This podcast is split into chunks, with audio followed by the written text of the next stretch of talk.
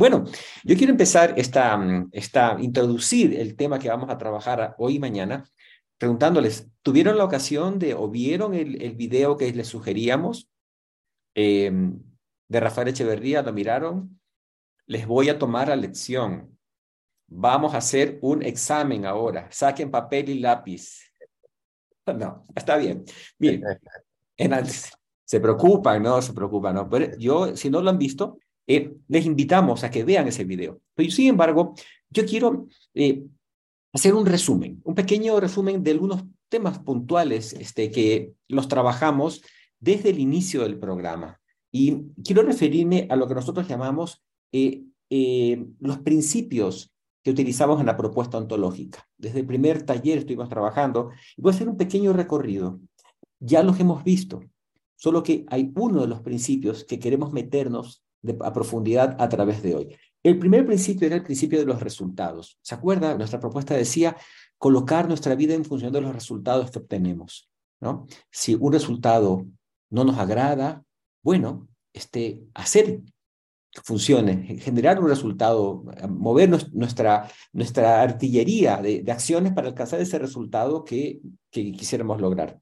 Cuando hablamos de resultados, nosotros siempre nos paramos, nuestra propuesta ontológica se para en el lado de la ética. Nosotros pensamos que no todos los resultados son iguales ni dan, ni dan lo mismo.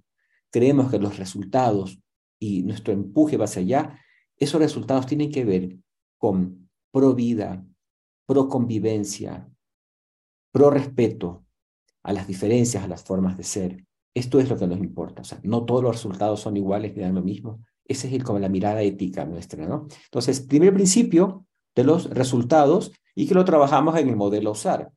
Ahora, los resultados en el modelo SAR se generan a través de las acciones, decíamos, ¿no? Y el segundo principio, que es bien interesante, mira, porque este es, una, es precioso, es maravilloso mirarlo, y decimos, actuamos de acuerdo a cómo somos. O sea, las acciones que generamos surgen de la forma como somos. Pero hay algo que es maravilloso en la propuesta ontológica. Decimos, pero somos también de acuerdo a cómo actuamos. La acción genera ser. Si nosotros estamos siendo de una manera particular, al modificar nuestras acciones de manera consistente, y habitual, esa modificación de las acciones deviene en un nuevo ser. Esto es un principio maravilloso porque a veces tenemos instalado una herencia eh, filosófica, metafísica, en la cual solemos pensar, es que yo soy así, yo nací así, solo está de determinada manera. Y nosotros en la propuesta ontológica lo desafiamos. No estamos condenados a ser de una determinada manera podemos modificar nuestro ser a través de la generación de acciones nuevas. Entonces, este es el, segundo principio, el principio de la acción. Si ustedes siguen el, modelo de los a encontrar resultados, eh, acciones. El otro principio es el principio del observador. Y también es algo poderoso y maravilloso mirarlo. No sabemos cómo las cosas son. Vivimos en mundos interpretativos. Y esta es la mirada. Los observadores que estamos en este mundo observamos los acontecimientos, observamos la realidad, observamos los sucesos y generamos interpretaciones, no verdades. Y esas interpretaciones que generamos, eh, más, si bien parecería ser que están hablando de aquello que estamos observando, muestran de una manera muy interesante quiénes somos. Más las, las interpretaciones que hacemos nos muestran más a nosotros que el fenómeno que estamos observando. Este es el, otro principio, el principio del observador. Entonces, si vivimos en mundos interpretativos, la propuesta ontológica se para en algo que está bien fundamental y es qué tipo de interpretaciones hacemos. ¿Qué, esas interpretaciones, ¿a qué acciones nos pueden llevar para generar resultados que queremos alcanzar? Y la mirada nuestra es poder generar interpretaciones poderosas que nos permitan generar acciones efectivas para alcanzar aquello que deseamos. Como por, ilustrar esto en un ejemplo, cuando vamos al médico y luego el médico debe auscultarnos, hacer todos los exámenes, el médico hace una interpretación que se llama diagnóstico. Y cuando el diagnóstico es poderoso, cuando el diagnóstico es efectivo, él nos genera un tratamiento, un curso de acciones que resuelve aquello que queremos resolver. Para ponerlo como un ejemplo, y ese es como la mirada. Queremos apartarnos del camino de decir, en búsqueda de la verdad, y queremos entrar al camino de la ciencia, de generar interpretaciones poderosas que nos permitan acercarnos a aquellos resultados que deseamos. Ahora, y aquí viene el tema que quisiera, quisiéramos inaugurar eh, el día de hoy. Yo les pregunto, y por favor díganme, ¿de dónde surgen esas acciones que nosotros emprendemos? ¿Por, por que generamos? De nuestro aprendizaje. Aprendizaje, fantástico, muy bien, adelante. ¿Qué más? Estupendo. De nuestra historia, fantástico. Eh, del, del sistema, bien, fantástico. Voy, voy, a, voy, a, leer el chat, si no se me escapa alguna, pero me encanta. Se ve que algunas personas de, de la infancia, del sistema, eh, de nuestra historia, esas acciones surgen de nuestra formación, de nuestras experiencias, ¿no? Esto de ahí sale, eso es como, de ahí surgen. Ahora quiero que también ustedes se fijen y digan, hay unas cosas que son un poco curiosas y decimos a veces, ¿de dónde viene esta forma de reaccionar mía cuando pasa esto. Yo soy una persona tranquila, eh, ecuánime, y, me subo en el carro y me convierto en un troglodita manejando. ¿De dónde surge esto? O también podríamos, podríamos decir, em, ¿de dónde viene esto que me hago cargo de todo? Hecho esa tendencia de yo asumir tanta responsabilidad, ya sea en la casa o ya sea en el trabajo. ¿Se ha puesto a pensar en esto? Esto no es tan evidente. Eh, muchas veces estas preguntas, esto no, no, viene de mi historia, no viene de, de, mi, de, mi, aprendizaje, de mi universidad, ¿de dónde aprendí a ponerme en la espalda tantas cosas? Y aquí es donde quiero introducir el tema eh, que abre con este tema. Muchas de esas acciones, eh, como el origen, son como invisibles para nosotros, porque el origen está en los sistemas de los cuales formamos hemos formado y formamos parte. Los sistemas de los que, cuales somos, hemos sido parte y somos parte, la familia, el barrio, eh, el sistema de creencias religiosas, eh, la ciudad, el país, eh, condiciona comportamientos nuestros y comienza a instalar comportamientos en nosotros. La organización en la cual trabajo eh, las normas de la organización. Eh, cuando yo voy a una organización, es posible que me comporte de una manera. Y si voy a otra, me cambio de trabajo, es posible que mi comportamiento cambie. Esté en función de las, de las, de las forma de ser, la cultura de esa organización. Entonces, hay un condicionamiento oculto de nuestro comportamiento que se origina en el sistema y lo que aprendimos en esos diversos sistemas. Ahora, no solamente es la influencia del sistema, en la, cultura del sistema, lo que se habla en el sistema, lo que nos genera, un, nos condiciona nuestro comportamiento. Hay otro elemento que es importante mirarlo y es la estructura, cómo es ese sistema. Ya quiero poner un ejemplo. A ver, en mi familia, ¿cierto? Hay este estilo, se decían estas cosas, habían estos juicios, eh, aprendí de mi familia estas, estas, ahora quizás mis padres aprendieron de sus padres y los padres de, o sea, nuestros abuelos, aprendieron de los padres de ellos, ¿no? Quizás a través de generaciones fuimos trayendo ciertas formas de pensar y de mirar el mundo. Mirar el mundo con, con miedo, mirar el mundo con resignación, no hay nada que hacer, así mismo es. O mirar el mundo como posibilidades, mira, caracholas, aquí hay, podemos alcanzar cosas, mirar con ambición. Todo eso nos, nos regala el sistema o los sistemas de los que hemos sido parte. Pero también la estructura del sistema tiene mucho que ver allí. Y para poner un ejemplo es, ¿qué posición en el sistema, por decir algo, en el sistema familiar de niño yo ocupaba? ¿Era el hijo mayor? ¿Era el menor? ¿Era el del medio? ¿Era hombre? ¿Era mujer? La, estructura y la posición que ocupamos en el sistema condiciona también nuestro comportamiento. Pasa en las organizaciones también esto, ¿no? Si bien tenemos, en las organizaciones existen los reglamentos, las políticas, ¿de acuerdo? Ahora esto es, condiciona el, em, el, comportamiento de los líderes, de las personas en las organizaciones, de los miembros de la organización, pero también la estructura. ¿Qué posición ocupo en el sistema? ¿Soy jefe? ¿Sí? Antes, cuando no era jefe, mi comportamiento era distinto. Ahora que tengo cinco o seis personas a cargo, mi comportamiento cambia. Ah, porque en la posición que estoy en la organización genera un cambio. O a qué área pertenezco.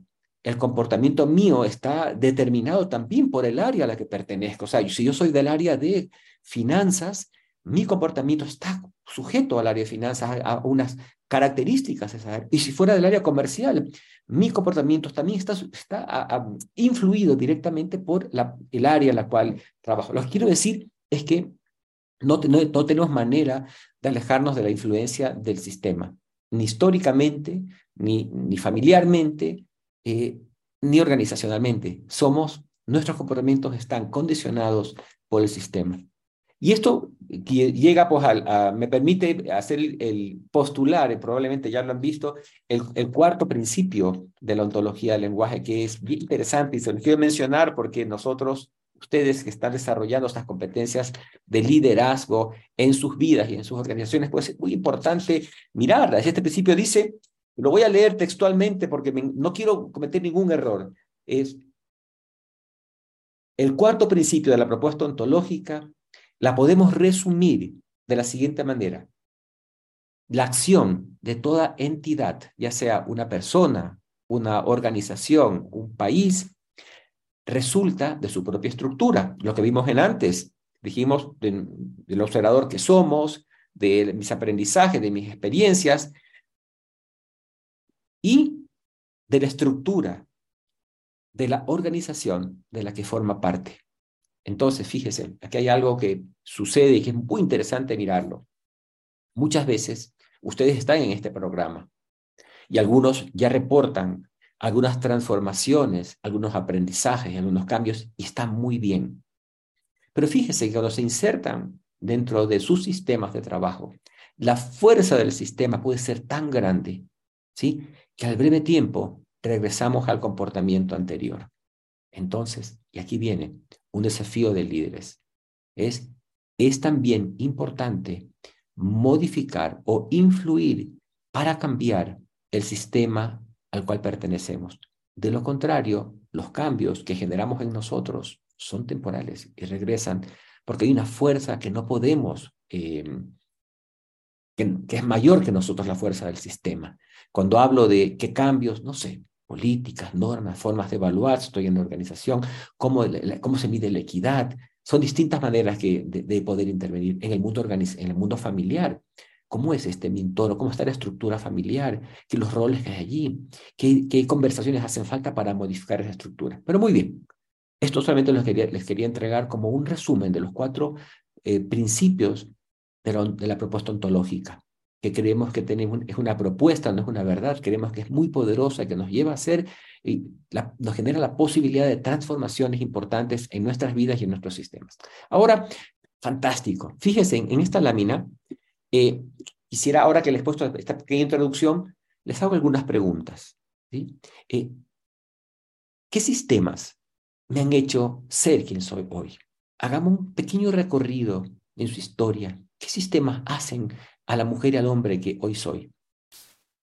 Hoy, ¿a qué sistemas pertenezco? Haga una evaluación. ¿A qué sistemas usted está formando parte hoy día? ¿no? Familia, trabajo, quizás club, organizaciones políticas, no lo sé. ¿Cómo esta pertenencia a estos sistemas influye en la persona que hoy estoy siendo? Vamos a aperturar una entrada distinta que ya inauguramos con eh, esto que nos traía Farid y que ustedes eh, profundizaron en, en, salas respecto del enfoque sistémico. Este programa tiene distintos niveles de, para abordar el trabajo. Un nivel es el nivel individual, eh, la búsqueda del ser humano desde su ser, que, que nos aparece cuando nos reconocemos en los observadores que somos del mundo, en la conciencia que vamos desarrollando sobre nosotros mismos, en las maneras en, en que voy descubriendo cómo habito el mundo, en las preguntas que me hago respecto de la mujer o el hombre que, que quiero ser, cómo quiero relacionarme, el tipo de convivencia que quiero, que quiero, que quiero establecer con otros y con el planeta. Ese es un nivel en este programa, que ustedes además trabajan así muy claramente en el área de eh, la transformación de sí mismo en los desafíos de aprendizaje. Pero hay otro nivel de trabajo en este programa, que es el que está vinculado a las organizaciones, a las empresas. Por eso también que eso se traduce en los desafíos de aprendizaje, en el trabajo que ustedes han de desarrollar en los equipos de aplicación, allí donde van con todo el, eh, eh, las, preguntas y las inquietudes de de qué manera aportar a ese equipo a hacer transformación de sus prácticas basados en estas, en estas distinciones ontológicas que ustedes están reconociendo, que ustedes están aprendiendo y que ustedes están usando para su vida personal y que nos importa mucho que esas mismas distinciones sean las que pongan al servicio de sus equipos de aplicación, no para que sus equipos las aprendan de memoria, sino para que sus equipos puedan hacer uso de esas distinciones y transformar sus propias prácticas, eh, sus propios resultados. ¿Ven? Dos niveles de trabajo en el programa, el personal y el de la organización, el de la empresa, traducidos en sus eh, desafíos de aprendizaje también. Bueno, hoy día, desde el enfoque sistémico, estamos avanzando hacia el nivel de las organizaciones. Y ya hablamos algo de las organizaciones cuando en la primera conferencia de la mano de Rafael, algo hablamos también de, la, de la crisis del modelo de gestión actual. Un modelo de gestión basado en mando y control antiguo que hoy día, daba las eh, crecientes olas de obsolescencia y el acelerado cambio en el sistema social, en, el, en, el, en, el, en el sistema, los sistemas culturales que habitamos, esa antigua manera de, de, de hacer empresa, de ejercer el liderazgo, eh, ya no nos sirve para responder a las demandas actuales. Hoy día es mm, de mayor valor jefaturas que en vez de poner el valor en el, en el mandato, pongan el valor en la escucha hacia los, hacia los colaboradores, porque dado que estamos en la sociedad del conocimiento, muchas veces los colaboradores sobre algunas áreas y algunos saberes específicos incluso saben más que los líderes. Entonces, la escucha, esta gran competencia conversacional que hemos desarrollado, que a muchos de ustedes les ha empezado a cambiar la vida a nivel personal, también es una gran competencia para esta nueva forma de ejercer liderazgo, de comprender la relación al interior de las empresas. Eh, y un poquito más, queremos ir un poquito más allá. Además de la capacidad y de la competencia genérica de la escucha, necesitamos desarrollar otras competencias conversacionales para desarrollar un liderazgo eh, que permita que la empresa, que la organización pueda, pueda estar sometida y respondiendo a los cambios permanentes que, se va, que, que el sistema le va imponiendo. Y, y fíjense que esta realidad, que también es sistémica, que da cuenta de la transformación de las empresas, desde, la, desde el enfoque sistémico nos podemos dar cuenta de otro elemento importante. El individuo o los individuos no son la unidad básica en una organización o en una empresa. Las unidades básicas para el trabajo son además los procesos de trabajo y los equipos de trabajo. Vamos entonces, sigo adelante. Muy bien, pero es importante chequear porque si no me escuchan bien, no hay forma. Hoy día, el enfoque sistema, sistémico nos permite darnos cuenta que eh, uno de los elementos importantes en el desarrollo del trabajo no es solo el individuo, y por supuesto que lo es, somos los seres humanos los que ejecutamos, los que hacemos, pero lo hacemos en relación con otros, lo hacemos dentro de los sistemas, dentro de los sistemas que dan cuenta y dan origen a los procesos de trabajo y a los equipos de trabajo. Y ahí vamos a entrar. Respecto de los equipos de trabajo, vamos a hablar en algunos talleres más. Hoy día nos vamos a dedicar a mirar los procesos de trabajo. Los procesos de trabajo como una manera de comprender cómo se da la organización del trabajo. Eh, anda, Hugo, por favor, y compártenos la imagen 5, que ustedes también tienen en, su cuaderno, que es la imagen que nos aparece y que nos aparecía en toda organización, en toda empresa, cuando preguntábamos, ¿cómo se trabaja aquí? Plum. Aquí nos aparecía el organigrama. Ah, decíamos, bien, así se hace el trabajo acá. Pero fíjense el organigrama, lo que nos muestra. El organigrama pone énfasis en comprender quiénes están jerárquicamente en un lugar determinado, que es, digamos, eh, en, el, recuadro amarillo chiquitito, que es los que concentran el poder, y hacia abajo ciertas, eh, ciertos departamentos, ciertas tareas, que lo que hace es que el trabajo se desarrolle en silos, es decir, lo que hace el grupo que está en B, en A, lo hace A, y no necesariamente B lo sabe. Claro, lo sabe el de arriba, porque fíjense cómo están eh, cómo están unidos los rectángulos, desde arriba y unidos a la jerarquía.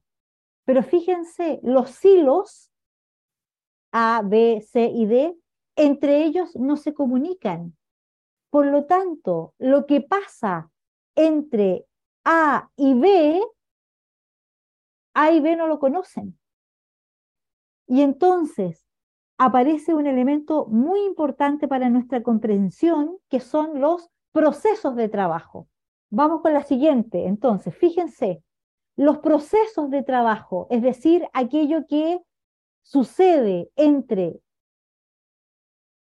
el silo A y el silo B, ese espacio en blanco que antes no aparecía, hoy día cobra relevancia en la mirada del proceso, es decir, algo que activa un cliente y que A lo hacía por un lado, B lo hacía por otro, hoy día podemos identificar a, propósito de la mirada de los procesos de trabajo lo que puede ir pasando entre A y B, entre B y C, entre A y D.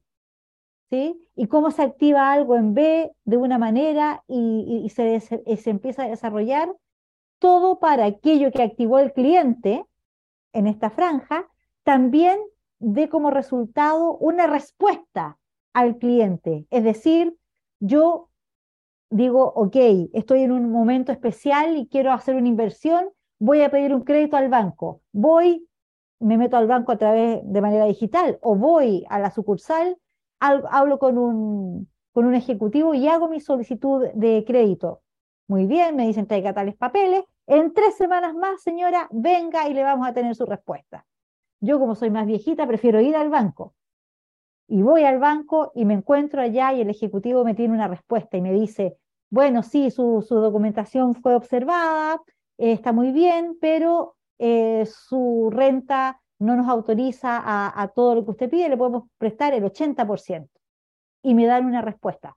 A otro, para otro pudo haber sido completamente positiva la respuesta, 100%, o a otro no, tiene que traer esta y esta y esta otra documentación eso que yo activé en el momento en que yo hago mi solicitud de crédito, que a las tres semanas otra vez la tengo allí como respuesta para mí como cliente, en el organigrama no me permite ver los procesos y para mí como clienta, esos procesos suelen ser invisibles. pero allí pasan cosas. Va mi solicitud, el ejecutivo la lleva a tal parte, la autorizan, no, se meten a, las bases de datos, investigan, eh, averiguan sobre, eh, sobre mi historial eh, de pago, sobre mi, etcétera, etcétera, etcétera, hasta que me dan una respuesta.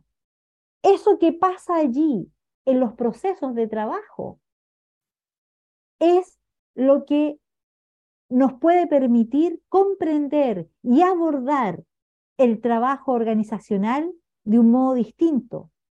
Porque entonces lo que activo como cliente y todos los procesos que se activan en una línea de tiempo, tres semanas, para dar una respuesta, puede ser que si no los identificamos, tengamos una respuesta para el cliente a destiempo, de manera ineficiente, el cliente se va enojado. Observamos en un diagrama de flujo todos los procesos y las tareas, y aquí A, B y C y D lo estamos viendo de manera horizontal, pero les quiero decir, son los mismos que tenemos acá de manera vertical, ¿sí? Solo estamos mirándolo de esta manera. Para identificar, fíjense, esto, esto gran aporte de los teóricos y estudiosos a propósito también de la perspectiva sistémica. Como una tarea, el círculo nos muestra cuando se inicia el proceso, que lo inicia el cliente. Y se desarrollan ciertas tareas que pasan a B.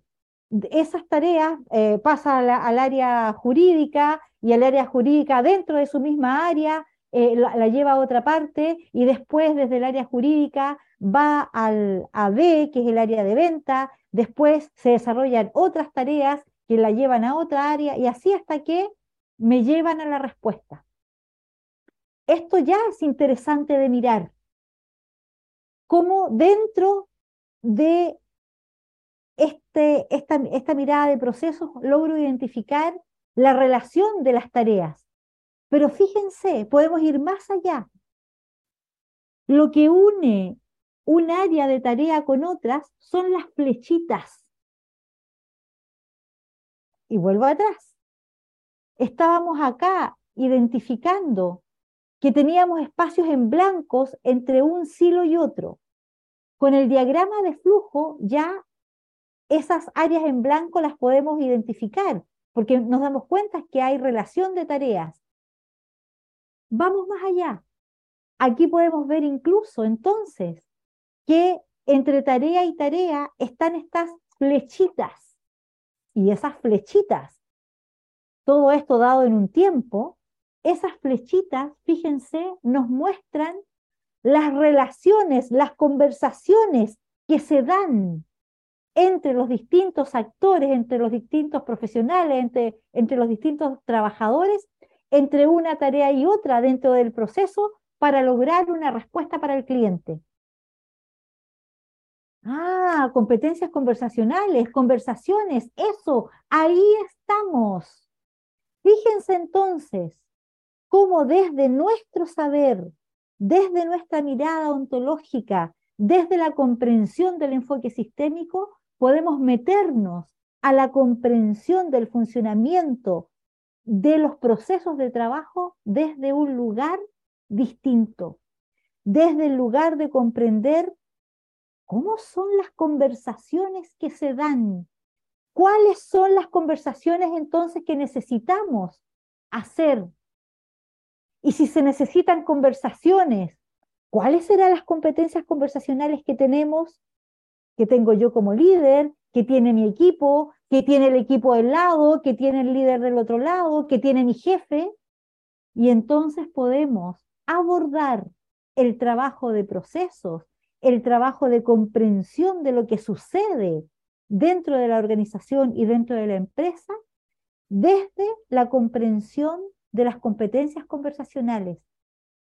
Y eso nos permite, unido al enfoque sistémico, comprender de un modo distinto el quehacer de la empresa, el quehacer de la organización. Esta mirada de hacernos la pregunta, bueno, ¿y en esas flechitas qué pasa? En este diagrama de flujo que va y viene y que tiene flechitas distintas. Bueno, ok, ¿y eso cómo se hace? aparecieron ya distintos teóricos respecto de cómo comprender y cómo remirar, cómo hacer una mirada de reingeniería de los procesos, una mirada de reingeniería de los procesos que me permite, como actor de los sistemas, comprender cómo mejorarlos. No sé si han visto, pero hay una serie en Netflix de un hospital, de un médico que llega a dirigir el, hospital, eh, New Amsterdam, así se llama el hospital, bueno, y todo lo que pasa con este líder que llega allí eh, a tratar de, modificar eh, lo que sucede, hacer más eficiente el hospital, porque es un hospital público en Estados Unidos que tiene recursos limitados y que tiene demanda ilimitada. Y entonces el hombre viene aquí con esta idea de decir, bueno, ¿cómo hago esto más eficiente? Y se mete a comprender los procesos, a comprender cuáles son los procesos que para las necesidades que el hospital tiene hoy y para el contexto actual de, de desarrollo tecnológico existe hoy, para comprender cuáles son los procesos y qué hacer para modificar esos procesos. Entonces, él entra con esta mirada de hacer una reingeniería de los procesos, que es esto que les voy a mostrar acá. Primero, levantar. Cuáles son los procesos que tenemos, todos los procesos que se dan en, en, nuestro, en nuestro ciclo de trabajo. Luego, evaluarlos, evaluarlos mirando la eficiencia y la efectividad para, para llegar a la mirada de cuáles de estos procesos realmente agregan valor a aquello que como empresa, como organización, como institución tenemos planteado en términos de, metas, de objetivos. Luego que puedo identificar cuál es la agregación de valor y entonces en esa agregación de valor tomar algunas decisiones para rediseñar y decir, ok, aquí hay un proceso que no me está sirviendo, que tenemos que reinventarlo, que tenemos que fusionarlo con otro, que tenemos que quitarle esto, agregarle esto otro, para hacer un rediseño entonces. Primero levanto información sobre los procesos, luego evalúo los procesos eh, con criterios de eficiencia y de efectividad para mirar la agregación de valor, rediseño y luego que rediseño los procesos, bueno, pruebo, los pruebo, los someto a, la aplicación concreta para chequear, para verificar. Una vez que logro tener claridad de eso, ok, le aplico tecnología y le pongo soporte tecnológico, soporte de, eh, de, la información para los procesos que me interesa que podamos seguir manteniendo en la organización una vez que esto lo tengo ya probado y, le he puesto los soportes tecnológicos de, y, de la tecnología de la información que requieren, instituyo nuevos procesos, instituyo nuevos procesos que me permiten generar una manera distinta de trabajar, una manera distinta de hacerme cargo de lo que queremos lograr y sobre todo, sobre todo, volviendo a mirar este diagrama de flujo, donde lo que sucede en las flechitas cobra un valor inmensamente importante. ¿Por qué? Porque las flechitas generan la conversación, generan eh, la articulación del trabajo con otros, donde el componente conversacional pasa a ser un valor fundamental en la empresa. Por eso decimos que una empresa, una organización, desde nuestra perspectiva, es una organización fundamentalmente conversacional. Y los ciclos de conversación que se dan para que estas flechitas se desarrollen y finalmente el desarrollo de las tareas de, este, de estos procesos para dar una respuesta al cliente sean eficientes, donde le agreguemos valor al cliente, donde estemos logrando lo que como organización, como empresa nos estamos proponiendo, es fundamental entonces comprender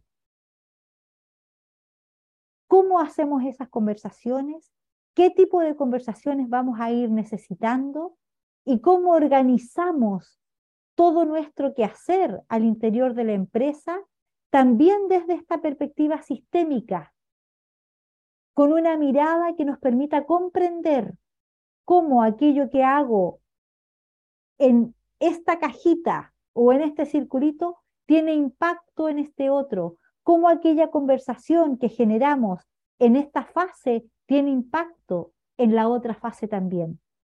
Porque me interesa cerrar con esta idea. Los procesos de trabajo, entonces, son fundamentales para desarrollar un buen ejercicio empresarial y organizacional. Y el ciclo o los ciclos de coordinación de acciones que se dan entre una tarea y otra en los distintos procesos pasan a ser o pueden pasar a ser la clave para el desarrollo y el buen logro de los objetivos y de las metas que nos estamos imponiendo en las empresas. Y cuando ustedes miren su equipo de aplicación y estén colaborando con su equipo de aplicación para llevar estas distinciones, también la misma pregunta. ¿Cómo ayudarles a mirar a ellos? ¿Cuáles son los procesos más significativos?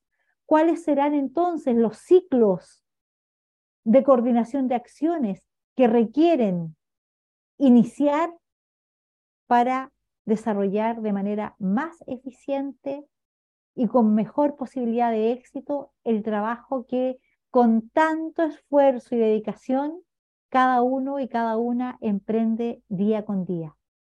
Estos son los procesos de trabajo, lo que nos, los que nos permiten entonces sustentar buenos éxitos y buenos resultados aquello que emprendemos en eh, las distintas organizaciones. Con eso queremos que se queden en este primer momento de entrar a esta mirada de los procesos de trabajo.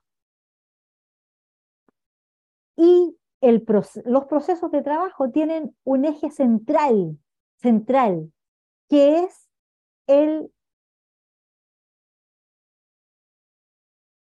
las peticiones, el ciclo de las peticiones y al ciclo de las peticiones, que es el eje central de estos procesos de trabajo. Adelante, Farid. Gracias, Sandra, por ese estupendo contexto que nos has planteado de cómo los procesos y las coordinaciones de acciones y no solamente la calidad de los procesos o los buenos procesos es suficiente, sino cómo coordinamos acciones dentro de esos procesos hacen pues la efectividad de una organización. Yo quisiera preguntarles o piensen un momento para que ustedes hagan bien su trabajo. Piensen qué necesitan de otros. No, no, me tienen que responder, solamente piensen, ¿qué necesito para hacer bien mi trabajo? Que me entregue esto, que me entregue este reporte, que me dé esta información, que haga esta fase. Y asimismo, para que otros hagan bien su trabajo, ¿qué necesitan de usted? ¿Qué, qué tengo, qué produzco yo para que otro continúe en esta cadena de procesos que hay en, mi organización. La base de lo que yo necesito, de lo que los demás necesitan y todo lo que tiene que ver con el ciclo de la coordinación de acciones está conectado con algo que se llama promesas. Las organizaciones, los sistemas y sus ciclos son ciclos de promesas que nos hacemos unos y otros. Y les quiero preguntar, cada uno desde su mirada personal, ¿Para qué? Ah, para generar compromisos. Sí, está muy bien. Para generar resultados. Está muy bien. Para asegurar que las cosas sucedan. Fantástico. Muy bien. ¿Qué más? ¿Qué más? Me gustaría escucharles un poquito más. ¿Para qué hacemos promesas? Para generar identidad. Fantástico. Fíjense en, el, dentro de, de nosotros. ¿Para qué necesitamos que los demás hagan algo para nosotros? para generar confianza, por supuesto, a la forma como cumplimos las promesas crea confianza, para coordinar acciones, para vincularnos con los demás. Está muy bien, muy bien. Fíjese, para sentirme parte de un sistema. Soy parte de un sistema, haciendo promesas. Estupendo, estupendo. Fíjese, me encanta, están en la dirección que quería apuntar, pero quiero entregarles algo. Hacemos promesas las personas, pero somos tremendamente vulnerables. Porque los seres humanos no podemos hacer todo. Si bien somos un sistema complejo cada persona, no podemos hacer todo solo. Si nos abandonasen en la selva, no sobrevivimos. Necesitamos de los demás para poder. Esta sociedad en la cual estamos, este mundo, ha, ha sido construido en base de promesas.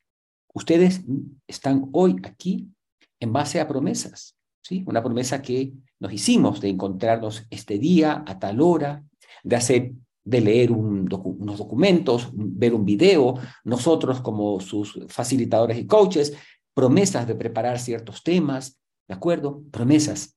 Este, necesitamos de los demás para poder eh, estar en este mundo y alcanzar nuestros resultados y, nuestras, y nuestros sueños. Somos tremendamente vulnerables las personas y necesitamos de otros. Ahora, eh, quiero que se den cuenta que hacer promesas es un acto lingüístico que hacemos entre dos.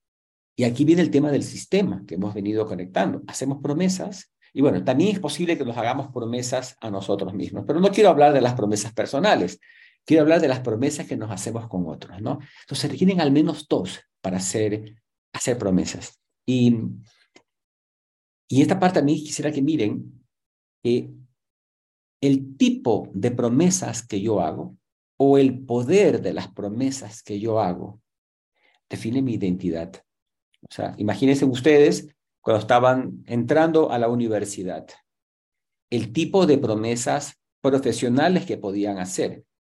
Cuando cursaron la universidad y cuando ganaron experiencia en el trabajo, imagínense ustedes varios años después el tipo de promesas que son capaces de hacer. Cuando un médico, eh, a ver, un médico general sale, especialista, sale de la universidad, hace un tipo de promesas, ¿cierto? Y se especializa en alguna parte de la medicina, es capaz de hacer otro tipo de promesas. El poder de las promesas que hacemos, o la, la capacidad de las promesas que hacemos, el poder de ellas, define nuestra identidad. Pero también hay otro elemento. El cumplimiento de las promesas es el otro aspecto. Entonces, cuando hablamos de promesas, hay dos territorios, las promesas que podemos hacer y el cumplimiento de las promesas. Ambas definen nuestra identidad eh, pública. Es un acto, las promesas tienen algunos componentes que ya los trabajamos.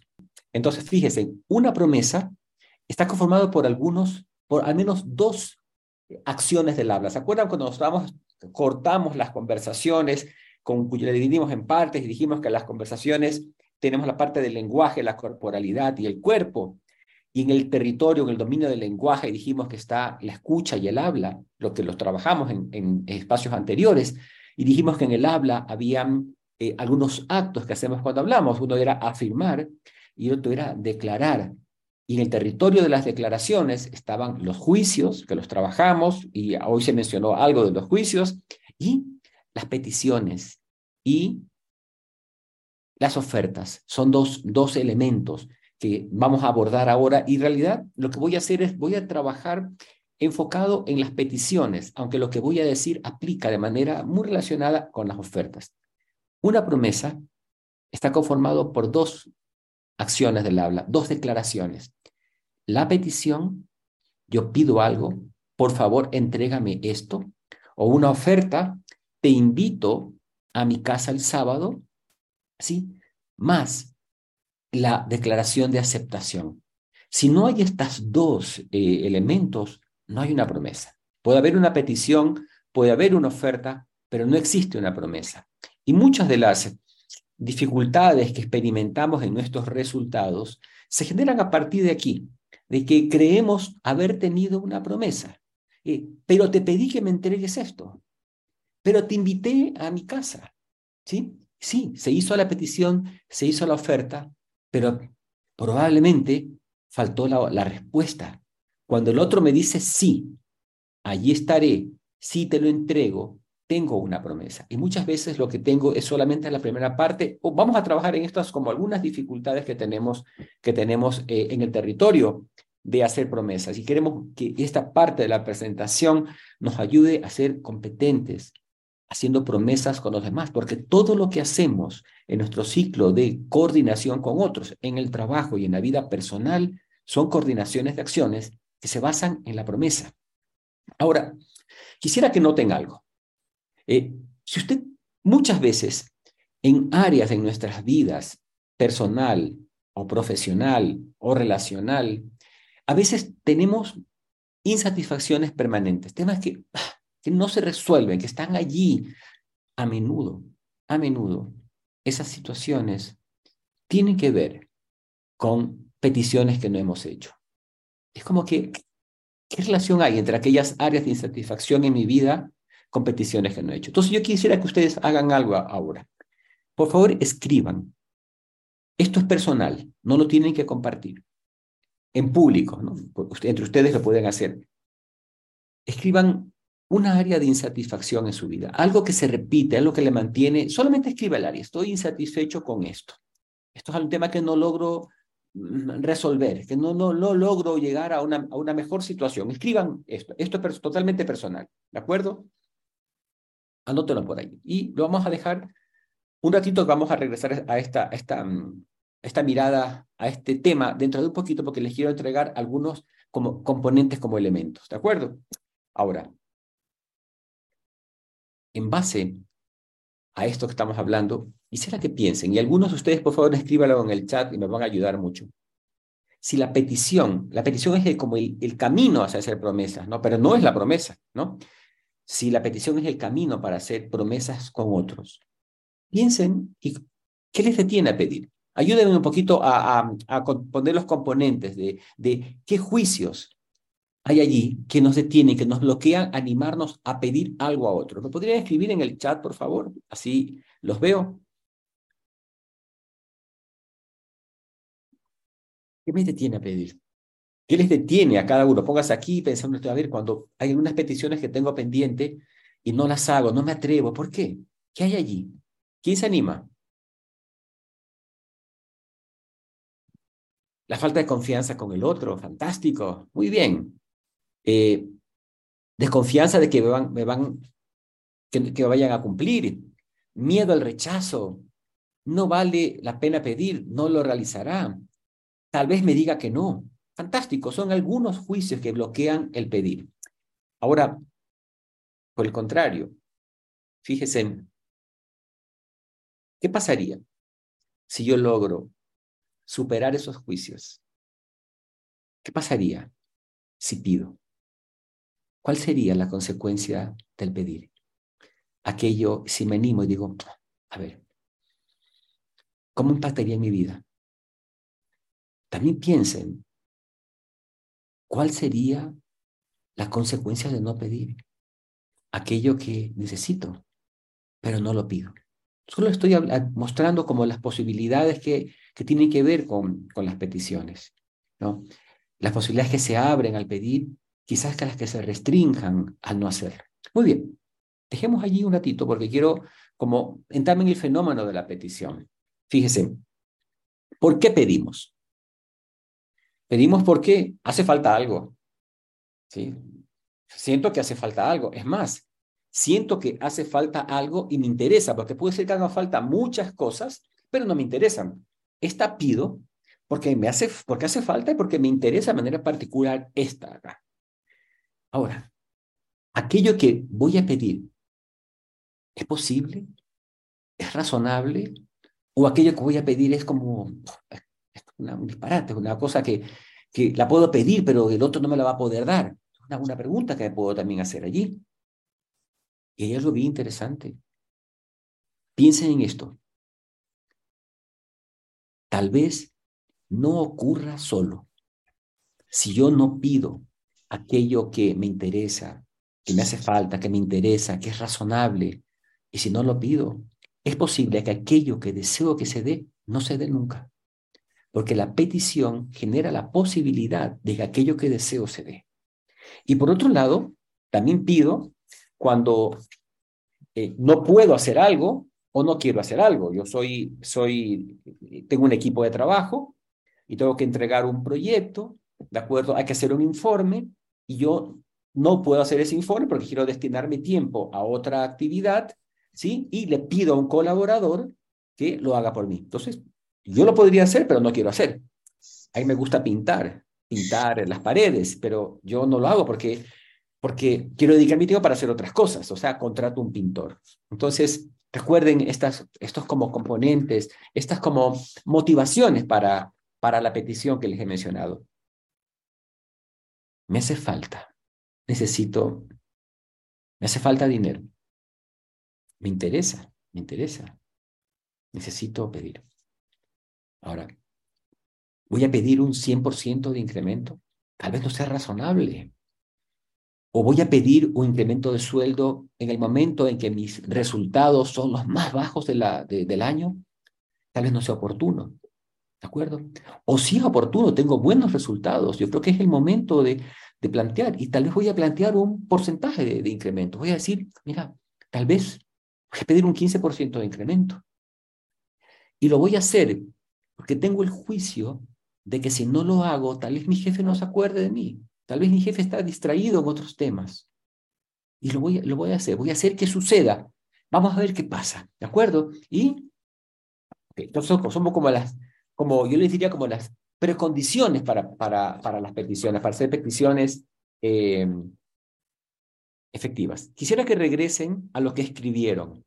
¿De acuerdo? Esa, esa inquietud, este tema no, no, me satisface, ¿de acuerdo? Y quiero que a partir de, de esa inquietud la conviertan en una petición. No importa, no, no importa cómo les salga. Quiero que vamos a, a, convertir eso en una petición y luego les quiero entregar como algunos componentes para intentar que nuestras peticiones sean efectivas. Ok, por ahora escriban ahí, aumentenle en esa parte.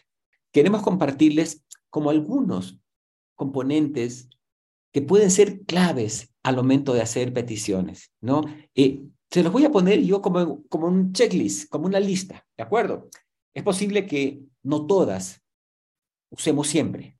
Muy bien, entonces cuando yo hago una petición, primero tener claro quién habla, quién está haciendo la petición, en este caso yo. O podría ser que en las peticiones, quien está haciendo la petición sea mi esposa o mi jefe o un compañero de trabajo, otra área, ¿no? Identificar con claridad quién habla, en este caso yo para tomar el ejercicio que, que veníamos haciendo. Luego de esto, eh, determinar con claridad a quién va dirigido, o sea, a quién hago la petición. Yo puedo decir, entrar a un salón y decir, enciendan la luz, ¿no? Es una expresión, ¿de acuerdo? ¿A quién va dirigida? ¿A cualquiera que la, aparezca por allí? ¿Sí? No, es importante poder tener claro que, por favor, Pedro, Enciende la luz, por favor, María. Tráeme un vaso de agua. La, la, petición va clara. ¿Qué hora es? A veces decimos. Y bueno, ¿quién responde? No es una una, una expresión de manera. Obviamente que muestre una inquietud. Eh, alguien quiere saber la hora, pero una inquietud entregada de manera genérica y de manera vaga. Entonces, ah, el segundo punto es tener claro a quién va dirigida eh, la petición, o sea, quién me escucha. Tercero, compartir la inquietud.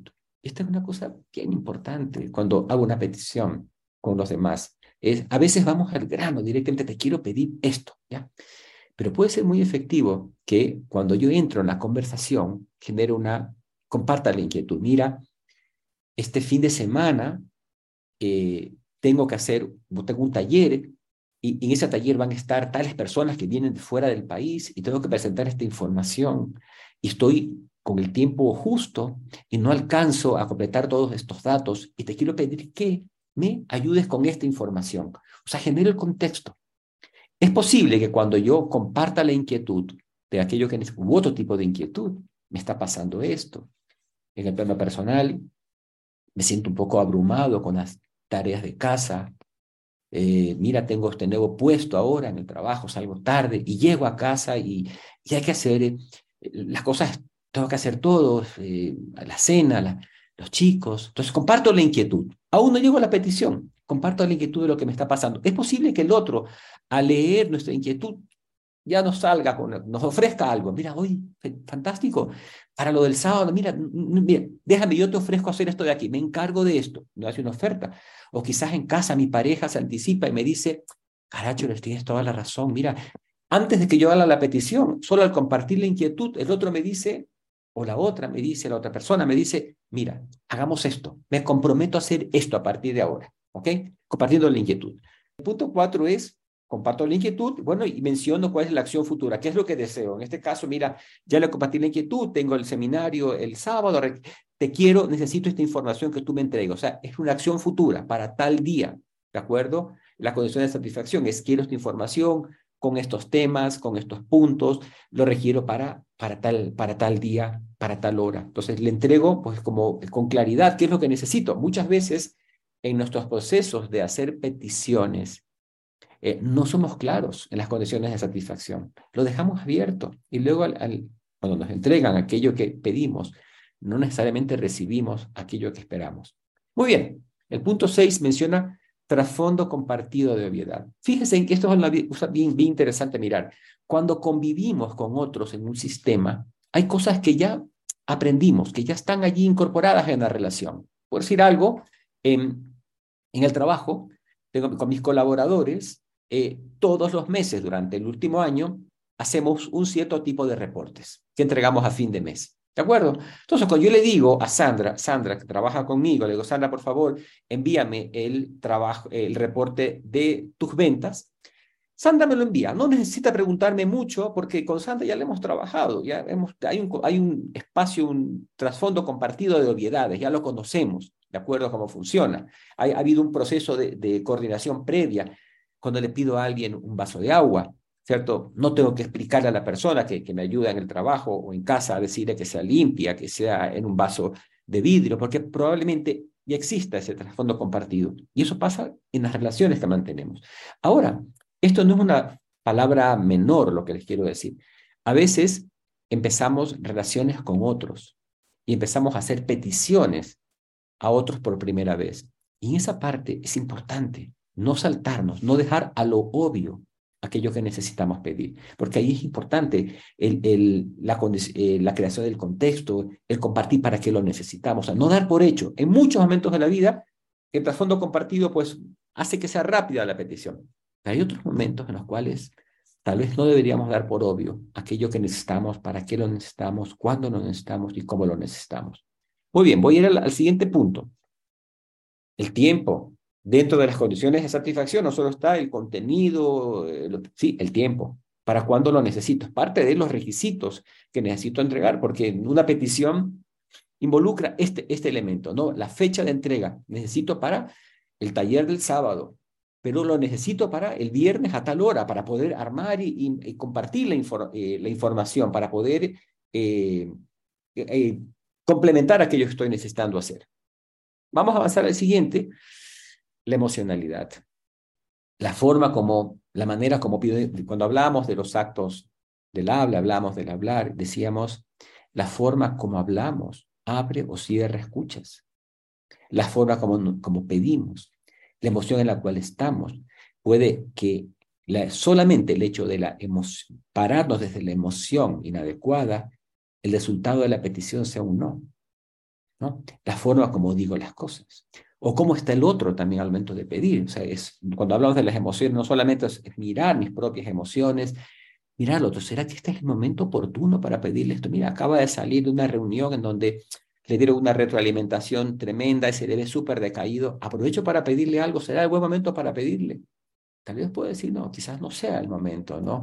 Quiero hablar con mi pareja y quiero hacer unas peticiones a mi pareja en casa, ¿cierto? Y mi pareja llega a las nueve de la noche, se lo ve que llega derrumbada o derrumbado, de acuerdo, cansado, y lo siento, y le digo, quiero hablar para pedirte esto de acá.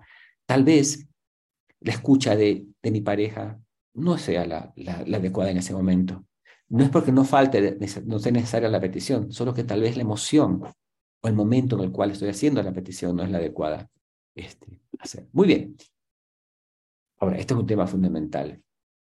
Yo voy a hacer peticiones en base a la confianza que tengo de que el otro o la otra es capaz de hacer aquello que le voy a pedir.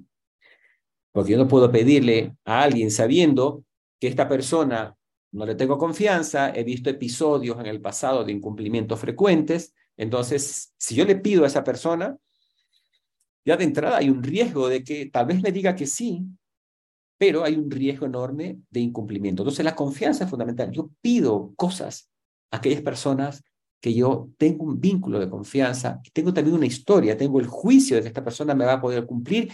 Es más, sabe hacer aquello que le estoy pidiendo, porque no es lo mismo. Quizás me encuentre con una persona que tiene la buena intención de hacerlo, pero no lo sabe hacer, no sabe manejar este tipo de reportes. Entonces, la confianza en las competencias y en la responsabilidad de la persona.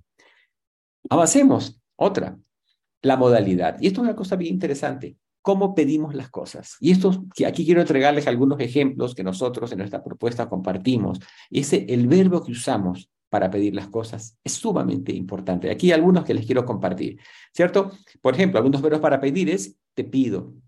Te pido que me traigas un vaso de agua, te pido que me entregues el informe de tal tema para mañana a la tarde, te pido, hay un verbo que expresa con claridad. Otros pueden ser te solicito, Quizás a veces en el nivel de confianza entre las personas podría ser que uno utilice esta palabra, te solicito este verbo, ¿no? O te sugiero. También puede ser visto de varias maneras, este, quizás a un amigo te sugiero, se lo puedo decir, o de pronto a alguien le puedo decir también, alguien que tenga una autoridad con esa persona, te sugiero, puede ser como, haya cierta advertencia allí, ¿no? te recomiendo de tal manera, ¿no? Una forma de hacerlo. Dependiendo del grado de confianza o de relación que tenemos con el otro, te recomiendo, te aconsejo. Te aconsejo esto de acá, es una petición también. A veces cuando el nivel de autoridad tengo que pedir al nivel de autoridad que está más arriba de nosotros, ¿sí? Te ruego. y Hazme esto, ayúdame con esto. Te imploro, te lo suplico dependiendo de la relación que tengamos, utilizamos estos verbos también para incorporar en la, petición.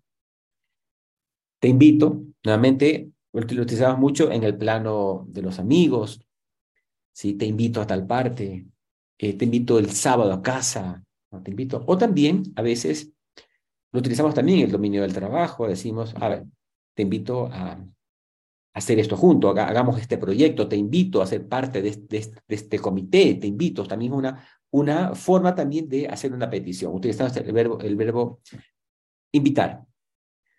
Bueno, y esto ya tiene más que ver con reclamos, ¿no? Te exijo, ahí hay una autoridad, te ordeno, te exhorto, a que hagas esto. Hay, hay como distintos niveles de verbos a utilizar dependiendo de la relación que tenemos con la persona o a veces también de los resultados previos que tenemos con las personas. Algunos de estos verbos nos puede ser más útil. Entonces, ¿qué hora es? Habla de una inquietud. Pero ¿en qué hora es? Eh, no hay una petición. Quizás para hacerme cargo de esto podría decir, por favor, Sandra, te pido que me digas la hora. Hay una petición, utilizo un verbo, pero muchas veces somos, dejamos eh, el acto de pedir eh, de una manera vaga y general.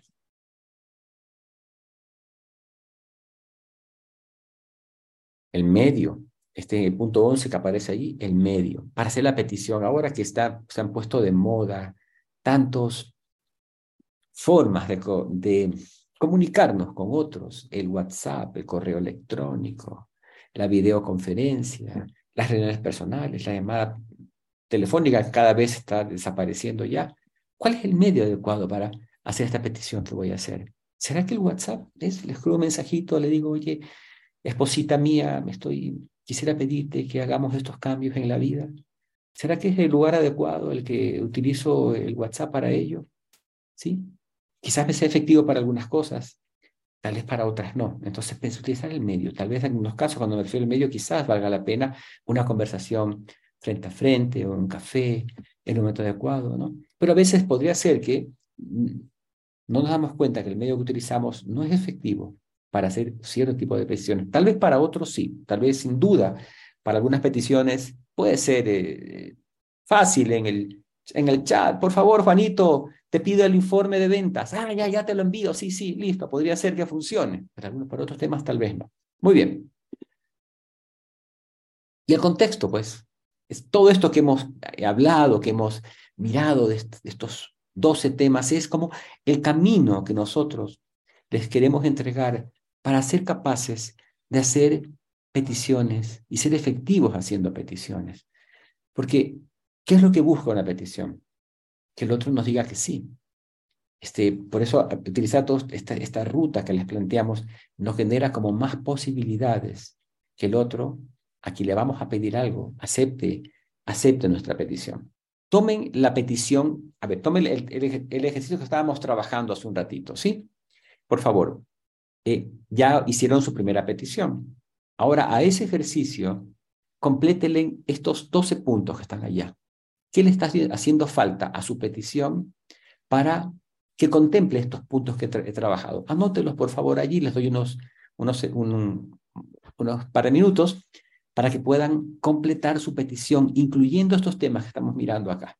Esta, este tema que ya estamos abordando, que eh, Farid nos regaló con más precisión cuando trajo el ciclo de la promesa, es lo que ahora vamos a acotar un poco más yo en la mañana les decía, vamos a mirar las flechitas, allí donde las flechitas van uniendo las tareas, allí donde están puestas las coordinaciones de acciones. Ahí vamos a entrar. Vamos a entrar a mirar un tema que en, el desarrollo del liderazgo que ustedes ejercen o, o se están preparando para ejercer, en el trabajo del día a día, de lo cotidiano, de la empresa, de la organización, de la familia.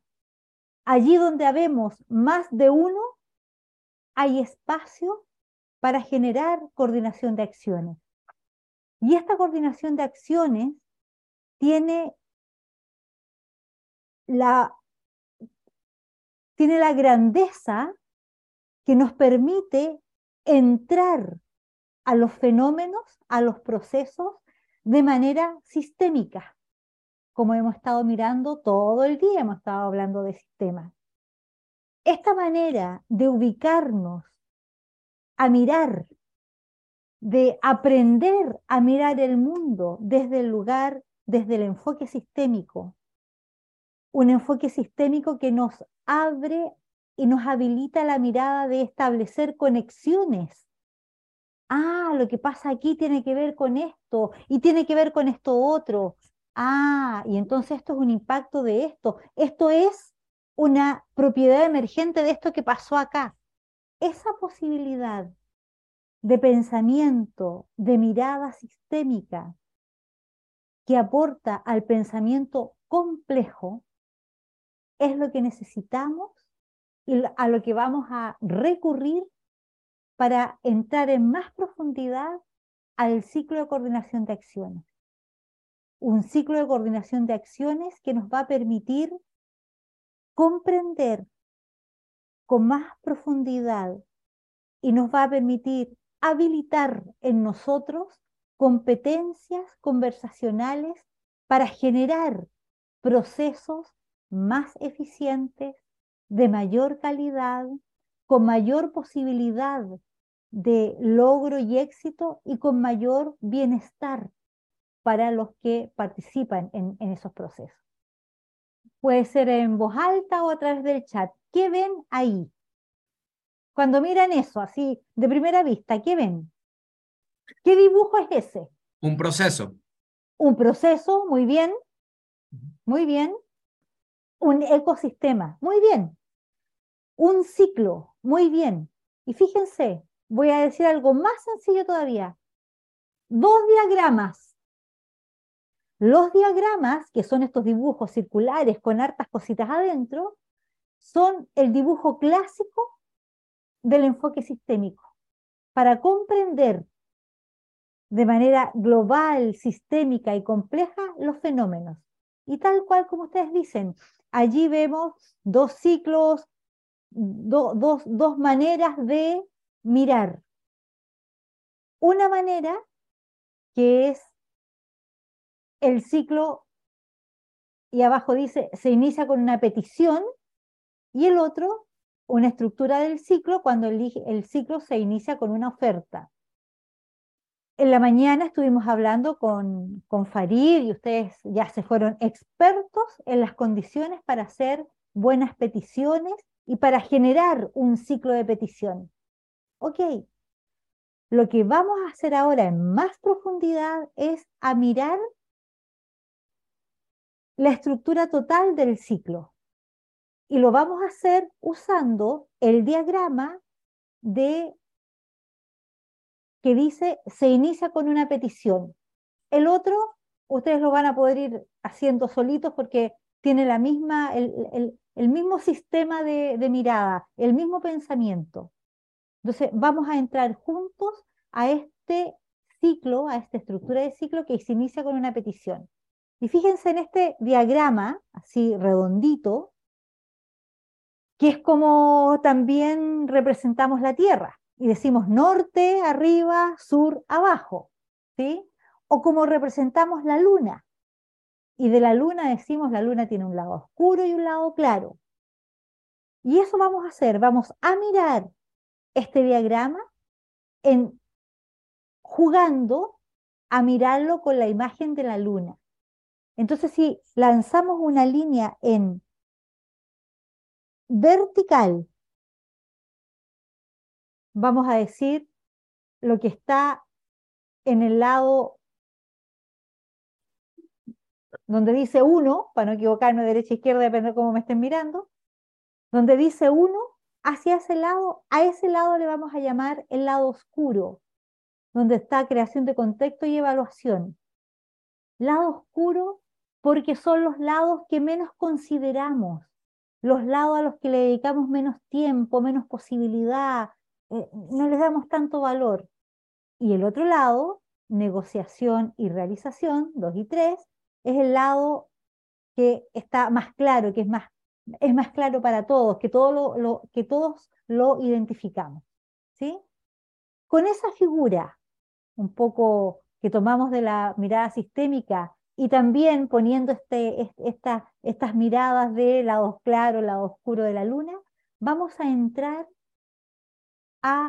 y vamos con la siguiente lámina, Hugo, vamos a entrar a la siguiente lámina que es una ampliación, esto ustedes también lo tienen en su cuaderno, a una ampliación de la fase de creación de contexto.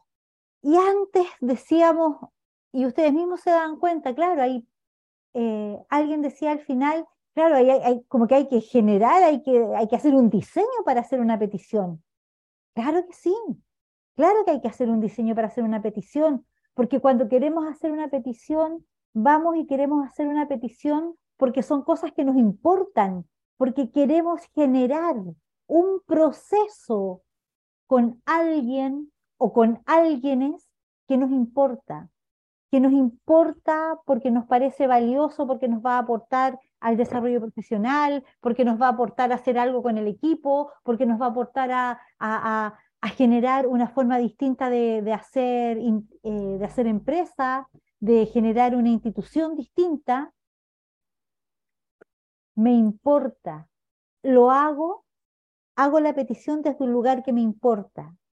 Entonces, la creación de contexto, fíjense, está vinculada con una competencia conversacional especial, una competencia conversacional que lo que busca es abonar la tierra, que lo que busca es generar el espacio emocional de comprensión para que mi petición, esa que me importa, por eso que la voy a hacer, sea aceptada. Entonces, miren lo importante que es. Tiene un valor incalculable, puesto que en la medida que abono la tierra, en la medida que genero condiciones de apertura a la escucha del otro, tengo más posibilidades de que mi petición, que vuelvo a insistir, la, voy a hacer porque es una petición que para mí tiene sentido, no voy a pedir cualquier cosa, voy a pedir algo que me importa, que tiene valor para mí, que tiene valor para mi equipo. Esa petición entonces la inicio desde la declaración de inquietudes. Voy a declarar cuáles son las inquietudes que, que me acompañan en este momento. Voy a hacer una declaración de aquello que es lo que me mueve más profundamente para poner la petición en terreno. Entonces, la creación de contexto es una fase que, dadas las competencias conversacionales que voy a desarrollar en la fase, es la fase que, y por eso decimos está en el lado oscuro de la luna, porque es la fase que tiene toda la energía puesta para que lo demás siga avanzando. Son las conversaciones que tengo que hacer previa antes de hacer mi petición. Son las conversaciones que tengo que generar antes de articular mi petición. Acuérdense que conversar no es solo lo lingüístico en palabra, es también la generación de una emocionalidad, es también la corporalidad que me habita o que habito cuando estoy poniendo esto en el lenguaje. Entonces, las competencias conversacionales que necesitamos para la creación de contexto también están muy vinculadas a la emocionalidad que necesitamos generar. Está muy vinculada a una emocionalidad, escuchen bien, que me permita poner la petición, pero antes de poner la petición, una emocionalidad que me permita abrir la escucha del otro. Y para abrir la escucha del otro, lo que necesito hacer es aprender a leer sus inquietudes, porque yo tengo mis inquietudes desde, desde donde traigo mi petición. Pero el otro, la otra que me escucha, tiene también sus inquietudes. Y una de las competencias que debo desarrollar en esta fase es aprender a leer las inquietudes del otro. ¿Qué le inquieta al otro? ¿Qué le importa a la otra? ¿Cuáles son eh, las cuestiones que le mueven en la vida y cómo esas inquietudes están vinculadas con las mías. Yo tengo que desarrollar esa, esa competencia, tengo que abrirme a la lectura de inquietudes, tengo que hacerme la pregunta, ¿qué será lo que a ella le importa? ¿Qué será lo que él necesita? porque de esa manera me estoy acercando a la posibilidad de que el otro me escuche. Todos, todos nosotros nos abrimos a la escucha de aquello que me importa. Si hay algo que no me importa, no lo voy a escuchar. A mí me pasa algo súper curioso con las noticias. a mí me encanta escuchar las noticias. Soy infoadicta totalmente. Pero ustedes creerán que yo escucho todos los noticieros, pero no tengo idea de lo que pasa en el fútbol, porque no es algo que me interese. Y en las noticias lo dicen. Los lunes de la mañana, olvídense, todo el noticiero hablando de las noticias. Y después aparece una conversación y yo digo, wow, ni sé. Claro, porque en ese momento, para mí, se cerró la escucha. No me interesa. No es ni bueno ni, ni malo. Alguien dirá, ay, pero ¿cómo no le interesa? Otros dirán, ay, sí, a mí tampoco. No importa, bueno o malo. Lo que les quiero mostrar es la escucha se apertura en la medida que está conectado con mis inquietudes. Por lo tanto, si yo quiero que el otro se abra a la escucha de lo que yo le quiero plantear, lo que tengo que hacer es leer sus inquietudes también. Leer sus inquietudes de manera que se sienta escuchado. Y desde la escucha del otro, de sus inquietudes, acercarme a plantear mis inquietudes también con una mirada múltiple, ¿se acuerdan? Enfoque único, enfoque múltiple, ¿se acuerdan? La escucha, verificar escucha, ¿se acuerdan? Fíjense, aquí estamos usando todas las competencias conversacionales que hemos ido aprendiendo en el programa. Estamos aquí articulando esto. Entonces, aprender a leer las inquietudes del otro me permite anticiparme a lo que el otro le está interesando o puede querer. Gran competencia conversacional para este proceso. Otra gran competencia conversacional importantísima, que el nombre lo, lo tomamos del dominio amoroso y decimos la seducción.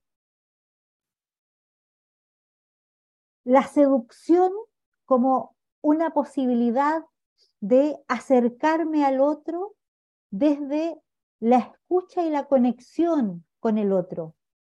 La seducción como el arte de enamorarte para algo. La seducción como la construcción del piso de confianza para aquella petición que quiero entregarte.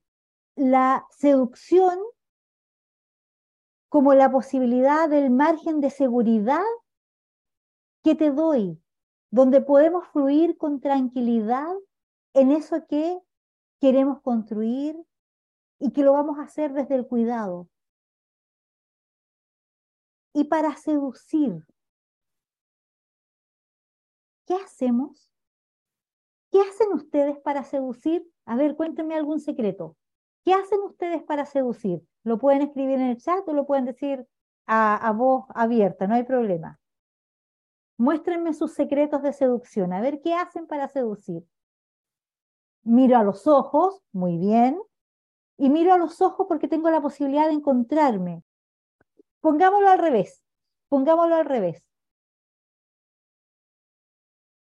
¿Qué es lo que a ustedes más les seduce de otra persona? Me intereso en la otra persona, porque fíjense, la indagación es cuando pregunto, pero pregunto para escuchar al otro, y eso es una de las principales estrategias y posibilidades para seducir, porque miren, no hay nada más seductor que un hombre o una mujer que escucha, allí donde me siento escuchada, allí donde siento que lo que hago, lo que pienso, lo que digo tiene valor, me voy quedando. Allí donde siento que eso que yo digo el otro lo toma genuinamente, me voy quedando. Esa es, una, esa es la seducción, el espacio donde tengo la posibilidad de irme entregando a lo que el otro es, a lo que el otro me trae. Entonces, fíjense, la fase de creación de contexto, planteamiento de mis inquietudes, no digo todavía la petición.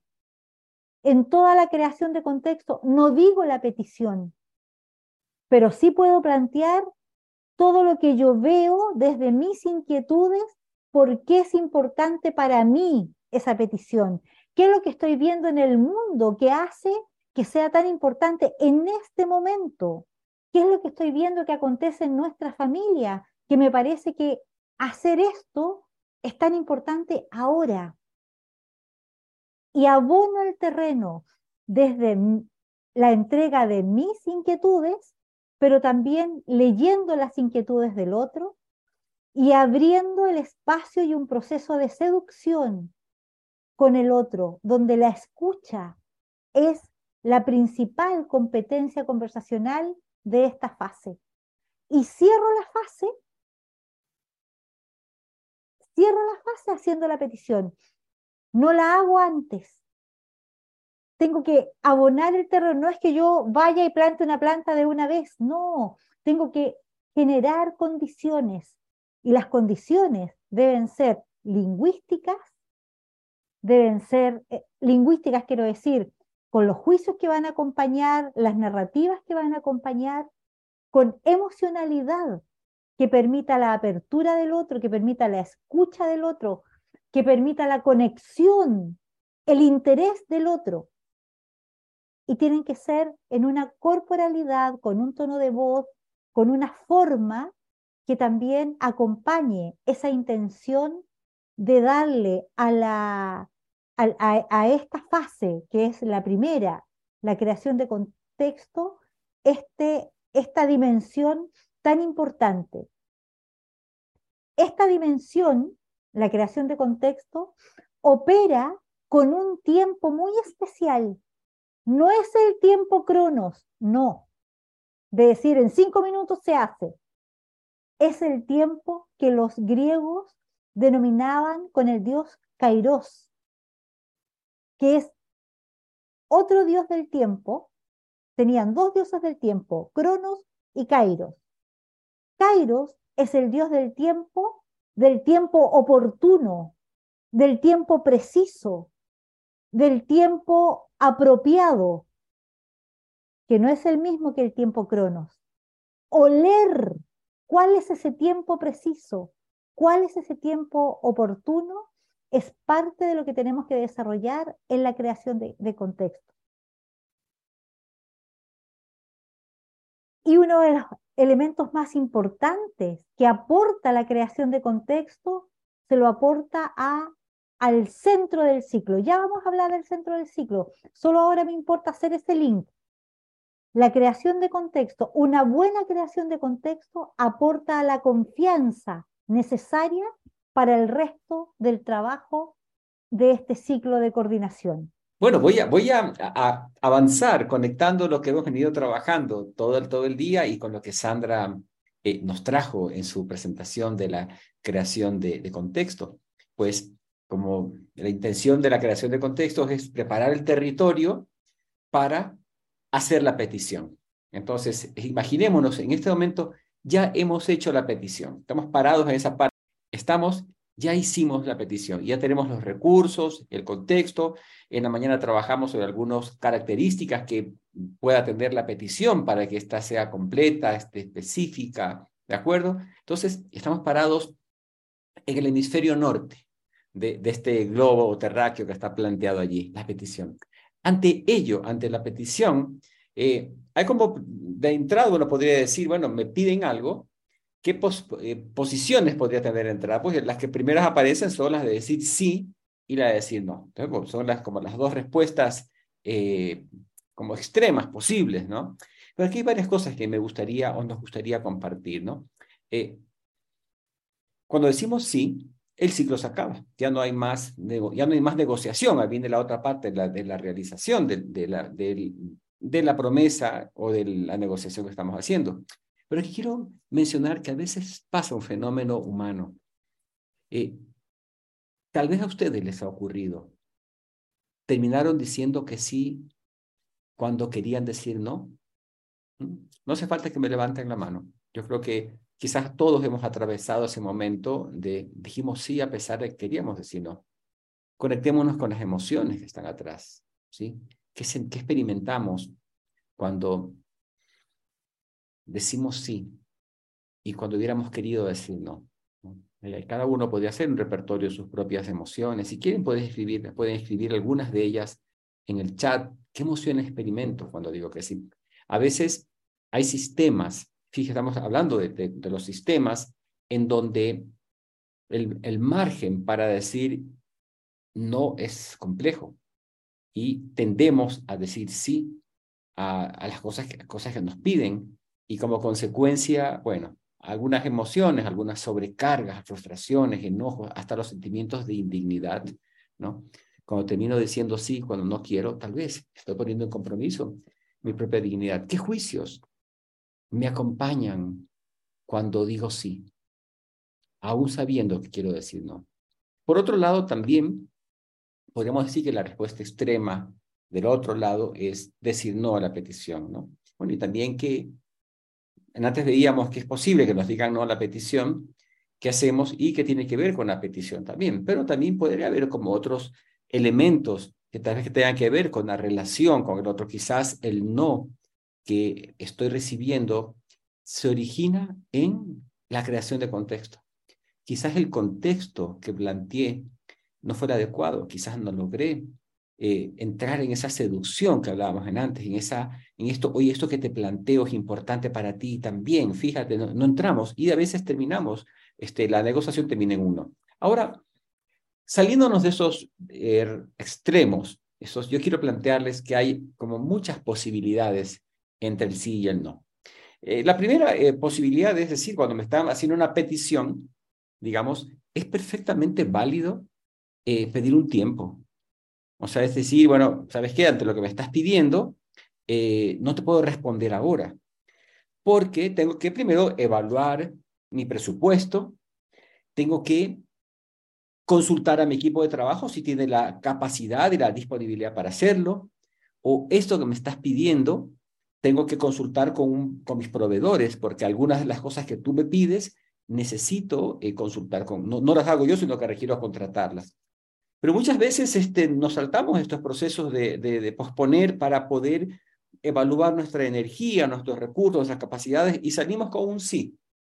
Y llegamos al equipo de trabajo les decimos, bueno, tenemos este nuevo compromiso, este, hemos, he aceptado esta, nueva, este, esta nueva promesa, o con el lenguaje que ustedes quieran, este nuevo proyecto, este plazo de entrega, y nuestro equipo de trabajo nos queda mirando, nos dice, pero, pero ¿cómo? ¿Cómo? Quizás no, no, no nos lo dicen, lo piensan, algunos se quedan en su columna izquierda, otros tal vez lo exteriorizan y se quedan ahí molestos. ¿Cómo nuestro jefe aceptó algo sin habernos preguntado? ¿Cuál es la consecuencia de esto? Pues ya saben, malestar, enojo, sobrecarga de trabajo, ir acumulando una, una emociones eh, negativas, quizás hasta tóxicas en la relación de trabajo. Entonces, la primera cosa que les quiero plantear es, es perfectamente válido y muchas veces es parte de la competencia de, las competencias de la negociación, poder posponer, decir, dame un tiempo, dame un tiempo para evaluar, para pensar. Muy bien, ese es un camino. Y podría ser que en el, momento de la negociación o luego de, de, haber pospuesto y haber evaluado mis energías, haber consultado con mi equipo, con mis proveedores, eh, yo regrese con mi, la persona que me está haciendo la petición y le haga una contraoferta. Le digo, mira, aquello que me estás pidiendo, mira, no puedo en esos, en esos términos, te propongo esto otro. O en función de lo que me contaste, de tus necesidades, y mira, ¿qué tal si hacemos esto en vez de lo que me estás pidiendo?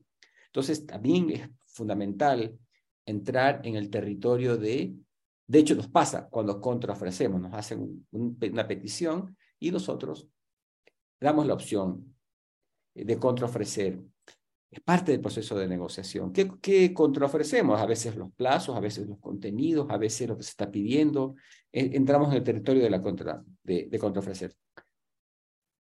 En este mundo, en donde cuando, no sé, yo, yo recuerdo cuando vivían mis abuelos, eh, se hablaba mucho del valor de la palabra, ¿no? Mis abuelos ellos creían mucho en, las promesas que se hacían de palabra, los préstamos de dinero, los compromisos con los amigos, los negocios, muchos tenían el, se quedaba, la palabra tenía un valor, ¿no?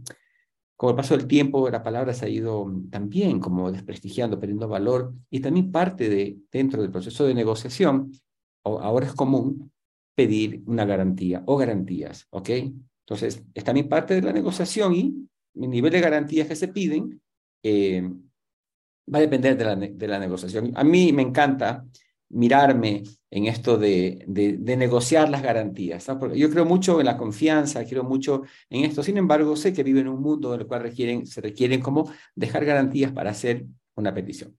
Muy bien, entonces, fíjese que hasta ahora Sandra nos mencionó en antes de que en el proceso de la creación de contexto y el proceso de la petición hay como un tiempo un tiempo que lo, definimos como el tiempo kairos, ¿no? que es un tiempo como oportuno, es el tiempo eh, adecuado para hacer la conversación, el tiempo como preciso para crear el contexto, para negociar, para decir, mira, necesito un par de días para, para consultar con mi equipo. ¿no? Hay como el ritmo del reloj, es un ritmo, hay como flexible, ¿no? Este, pero una vez que nosotros dijimos sí, y se declara la aceptación de la petición o de la negociación, el tiempo se vuelve diferente. Empiezan a sonar unos soniditos muy conocidos que se llama el tic-tac, el tic-tac. Pero de eso no quiero hablar ahora. Vamos, vamos, vamos a dejar de que Sandra nos complemente esta, esta parte del tiempo de la, de, que tiene que ver con una vez que dijimos sí a la, a la negociación, al pedido, al acuerdo que llegamos, hemos dicho sí. Ahora, le quiero dejar a Sandra, porque en este momento eh, la promesa empieza a otra fase y a, Sandra nos va a hablar de esa otra fase. Adelante, muy Sandra. Muy bien, muy bien. Nos vamos entonces al lado sur de nuestro diagrama. Nos vamos al lado de la acción. Una vez que se establece la promesa, entonces desde ese momento se apodera de la escena otro Dios.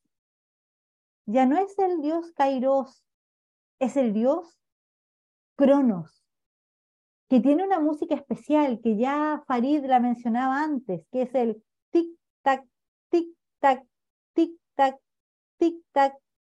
Empieza a correr el reloj, porque una vez que establecimos los mínimos satisfactorios y entonces uno de esos mínimos es el tiempo, para cuidar la promesa, para cuidar mi devenir en la impecabilidad, ¡boom! Vamos entonces.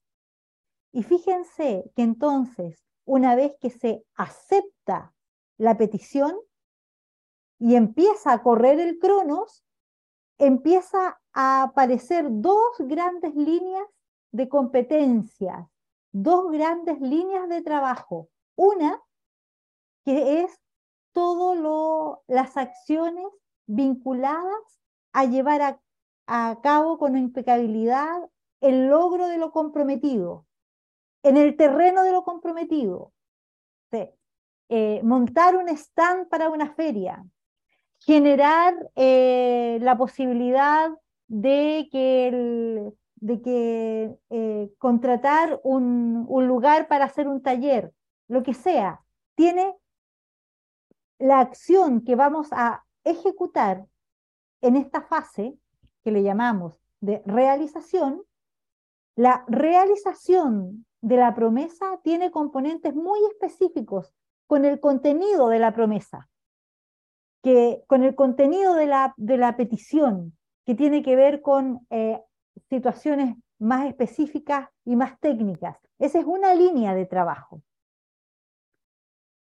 Pero fíjense que empieza el tic-tac del reloj a sonar y el dios crono se apodera y de alguna parte el mundo se vuelve loco y empiezan a descolgarse de miles de lugares unas diablillas que se llaman las contingencias. Oye, pero ¿no supiste que hay paro de camiones y que no va a venir por tierra lo que habíamos encargado? Ah, pero no, pero ¿cómo? ¿Y, ahora qué vamos a hacer? Ah, pero no supiste que tal persona se enfermó, que tiene 10 días de licencia y que no va a poder hacerse cargo de, ay, pero no, ¿y ahora qué vamos a hacer? Pero, ¿y no supiste que miles de contingencias? Siempre hay contingencias. No hay cómo parar las contingencias. Es cosa que uno diga, ok, vamos con esa promesa y ¡boom! empiezan a caer las contingencias como locas y nosotros también como locos. Entonces, fíjense, una gran, gran, gran competencia en esta fase de realización es la gestión que hagamos para mirar, ojalá anticipar, derrotar las contingencias. Bueno, ¿y cómo lo hacemos? Podemos generar redes de mapas de apoyo, pensar antes en todas las posibilidades que pueden pasar, eh, generar eh, eh, planes de contingencia que nos permitan hacernos cargo, a ver a qué le echamos manos, ¿Qué, otros ciclos voy a tener que abrir? ¿Qué otra generación de contexto, negociación y realización a lo mejor con otras personas para poder gestionar, danzar en este, en este compromiso que hice por cumplir la promesa, pero en medio de las en medio de las contingencias de las que no me voy a salvar. Porque siempre hay contingencias. No hay cómo sacarles el, quite de que existan. ¿Cuál es la competencia que necesitamos desarrollar? Mirar, anticipar, generar otras redes, eh, de manera de hacerme cargo con acciones concretas y cuidar mi promesa. Esa posibilidad de hacerme cargo de las contingencias me pone en un lugar de impecabilidad frente a mi cliente y frente al equipo y con el equipo que es muy favorable como energía para seguir avanzando en la realización de esta promesa. Con todo, con todo, a veces yo voy sorteando las contingencias, armé otras, otras redes, generé otros ciclos, otras conversaciones y de repente me llama mi cliente y me dice, Sandra, ¿sabes qué? Eh, pasó algo inesperado y voy a cancelar mi petición. Pero ¿cómo? ¿Pero cómo? ¿Cómo Francisco vas a hacer eso si ya teníamos todo resuelto? Lo siento, no, no, no, no puedo seguir adelante con el proyecto, esto no supera, debo cancelar. Es el cliente el que puede cancelar y claro, tenemos que volver entonces a la negociación para poder cerrar el ciclo. Pero claro que el, cliente siempre puede, puede cancelar. Entonces, fíjense una de las cosas que necesitamos ir haciendo durante la realización, el, el estar siempre acompañando la realización de lo que vamos haciendo con la posibilidad de generar conversaciones con los otros. Y con todo, me esfuerzo, genero otros ciclos, mi equipo superpuesto, comprometido, y las contingencias me superan. Me superan realmente, no tengo nada que hacer, es algo que realmente no supera mis fuerzas, está fuera del alcance de mi posibilidad técnica y humana de hacerme cargo y tengo que entonces, en cuanto me doy cuenta, lo antes posible, contactarme con mi cliente para cuidar a mi cliente, ya no para cuidarme a mí, para cuidar a mi cliente y le debo llamar y le debo decir, Juan, tengo que revocar esto y esto y esto es lo que está pasando, no tengo cómo hacerme cargo yo, pero conozco otro proveedor, ya hice las primeras conversaciones con él y él sí va a poder tomar el caso y se va a hacer cargo. Y bueno, no puedo seguir yo adelante, pero resguardo a mi cliente. Me hago cargo de aquello que no voy a poder cumplir. Eso también tiene que ver con la impecabilidad y tiene que ver con la generación de confianza, porque entonces mi cliente es verdad, yo ahora no pude responder, pero mi cliente sabe, va a tener una acción concreta que le va a mostrar que actúo en una plataforma ética de transparencia y de cuidado con él como cliente. Si yo estoy en la fase de realización en el lugar de ser cliente, atención, me toca hacer seguimiento. No, pero es que yo confío, yo confío en, no, si yo confío en Claudia, yo sé que Claudia lo va a resolver, si ya me dijo que sí, yo confío. Claro, está bien confiar, pero es prudente hacer seguimiento, es pertinente hacer alguna pregunta de indagación. ¿Cómo vamos, Claudia? Porque a lo mejor está pasando algo que ella está tratando de solucionar eh, y que es mejor que lo podamos conversar. El seguimiento a la realización cuando estoy en el lugar del cliente es de prudencia. No hacer seguimiento es caer en la ingenuidad de creer que mágicamente el otro puede con todo.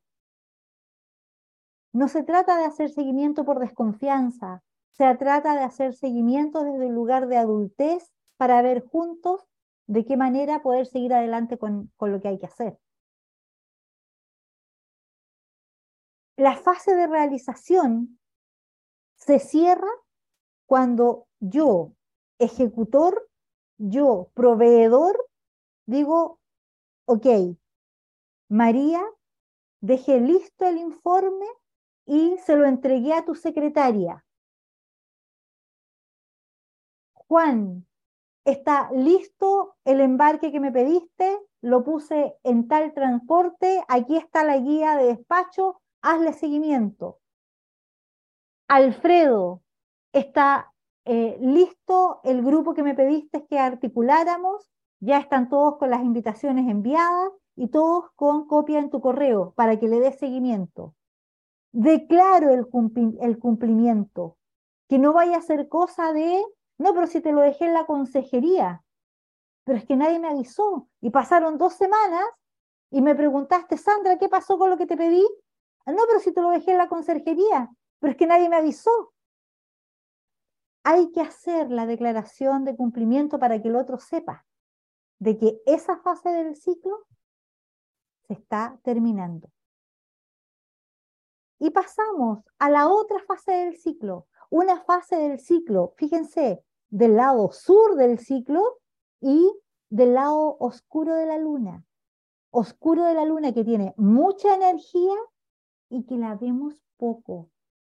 Esta esta fase, que es la fase de la evaluación, es una fase muy importante y es una fase que nos da la posibilidad de establecer nuevos ciclos, nuevas conversaciones, de fortalecer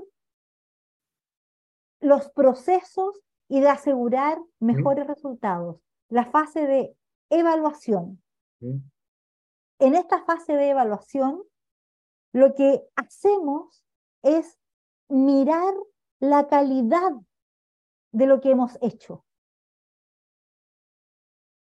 Y la calidad la vamos a entender como el juicio de plena satisfacción que hace mi cliente respecto de lo que recibe. No mi juicio de calidad, sino el juicio de calidad del cliente, cuando el cliente dice, Sandra, fantástico, esto es lo que esperaba.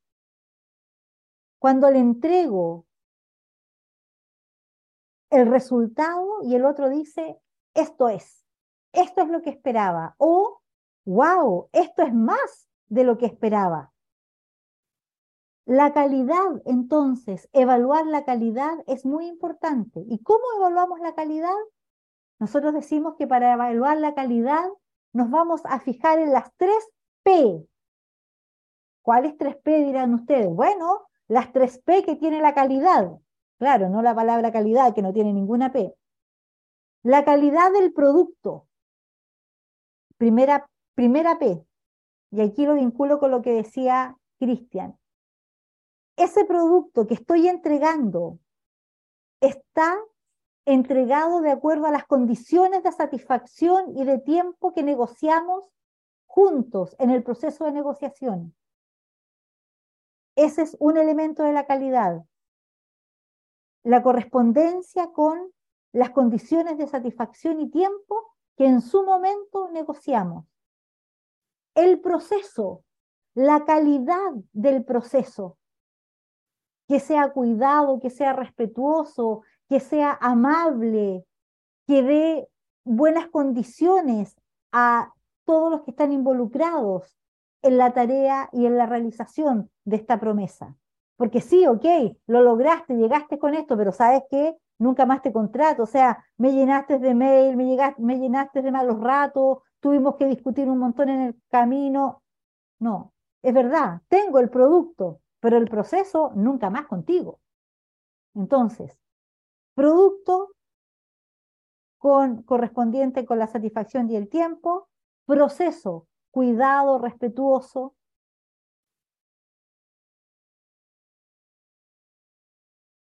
Y la última P, la P de las posibilidades. No, no me adelante la presentación, por favor. Gracias. La última P, la posibilidad. Fíjense que en el tiempo, desde que se hizo la promesa hasta el momento de la evaluación, en todo el proceso de realización pasaron cosas, aparecieron nuevos productos, aparecieron nuevos estándares.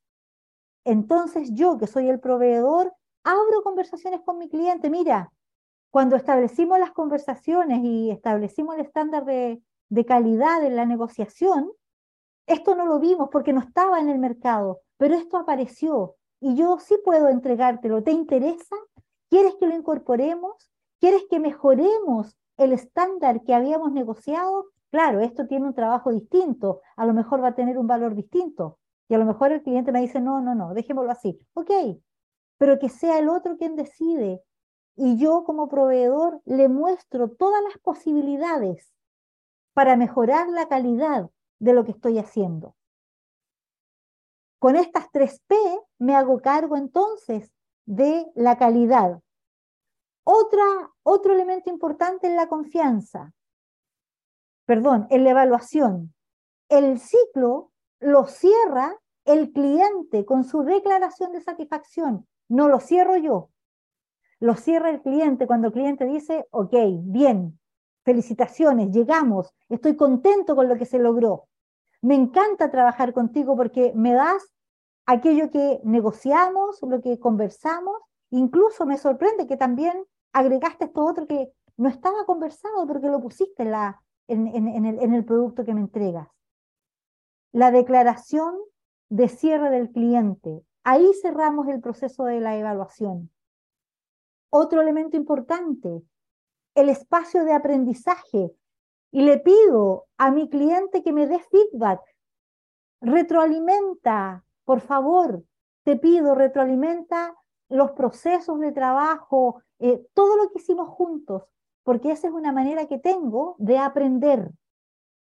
También puedo aprender generando un proceso de, eh, de mirada de aprendizaje con, con, mi, con mi equipo. Claro que sí, pero la mirada del cliente es la que vale en la evaluación. Por lo tanto, pedir retroalimentación para abrirme a el aprendizaje, porque en la, en la medida que, que voy aprendiendo, entonces también voy generando nuevas posibilidades para mí, para hacerlo mejor, para tener mejor estándar, para que mi equipo aprenda a hacer mejores procesos, a generar mejores conversaciones, a, generar mejores coordinación de acción entre cada una de los procesos que vamos haciendo como equipo. El aprendizaje es central. Y con todo lo que he hecho, pucha que me he esforzado, pucha que me he esforzado y, que, y mi equipo que se ha puesto para salir adelante con lo que tenemos, con lo que teníamos comprometido en la promesa. ¿Y saben qué? Con todo no lo logramos. No lo logramos, llegamos con el producto ahí, pero ¿ah? rajuñando, rajuñando. Y nos pasaron cosas en el proceso, nos pasaron cuestiones, generamos malas, malas relaciones con el cliente, habíamos abierto otros ciclos para poder avanzar, se nos cayeron cuestiones, no llegaron eh, eh, otros proveedores que nos iban a aportar con su trabajo, no, no nos aportaron no, no nos resultó. ¿Ok? Si actúo como cliente y eso es lo que pasó, atención. Tengo que generar conversaciones para plantear lo que veo que no resultó. Porque si no, lo que me pasa es que me enojo, ya, no, si mejor nunca más le pido nada.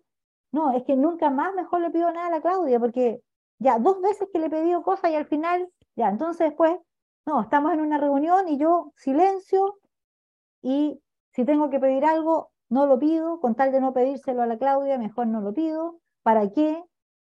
¿No? Y empiezo a generar conversaciones privadas y, y empiezo a generar una, una relación tóxica con ella, una emocionalidad que se contagia, tóxica también en el equipo, o abro una conversación tóxica también a la que le llamamos queja. No. Ah, no, la Claudia, no, no, no, ni le pidáis mejor. No sabéis, no, ni, no, no, no he contado lo que me pasó a mí. No, no, no, no, mejor que no. Tóxico. Hablo, pero de una manera tóxica, que no aporta a la posibilidad de construir. Tenemos otras maneras de generar conversaciones que permiten mejorar aquello que no estamos haciendo bien. A esa conversación que aporta, que es una buena conversación para mejorar, para mostrar la deficiencia, incluso para mostrar el enojo, mi molestia. Es que yo pensaba, yo esperaba que. Es una conversación especial a la que le vamos a dar un lugar especial mañana. Es el reclamo. Así que lo vamos a dejar allí encapsuladito, el reclamo como posibilidad. Entonces, miren lo valioso de esta fase del ciclo, la fase de la evaluación como una fase en la que podemos aprender, en la que podemos mirar el desempeño de lo que hacemos nosotros y nuestro equipo. Una fase en la que, de la que podemos recoger mirada de nuestros clientes para generar nuevos ciclos, nuevas creaciones de contexto, nuevas negociaciones, nuevas peticiones, nuevas realizaciones. Una fase del ciclo que muchas veces con la idea y el cuento de que no, no, no, es que no tenemos tiempo para evaluar, así que sigamos adelante nomás, no lo hacemos.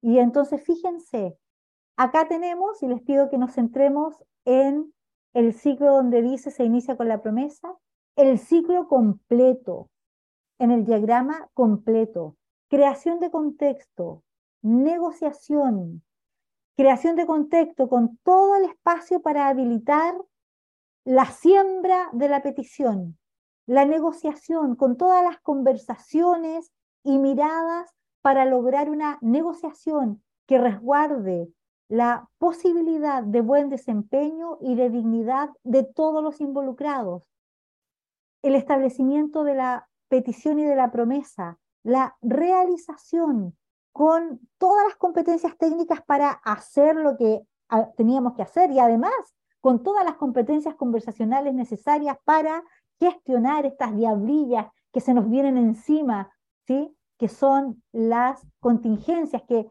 están allí tratando de, atacarnos, ¿sí? Y la evaluación como la posibilidad de mirar todo lo que hacemos.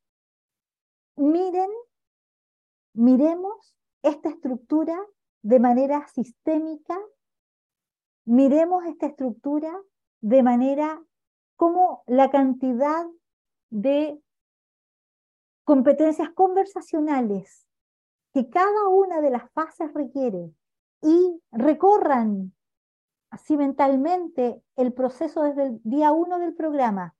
Y todas las competencias conversacionales que hemos ido aprendiendo se plasman en la coordinación de acciones que vamos a terminar de mirar mañana con el corazón del ciclo, con la confianza y con esta particular conversación que decíamos hace unos minutos atrás, que es el reclamo.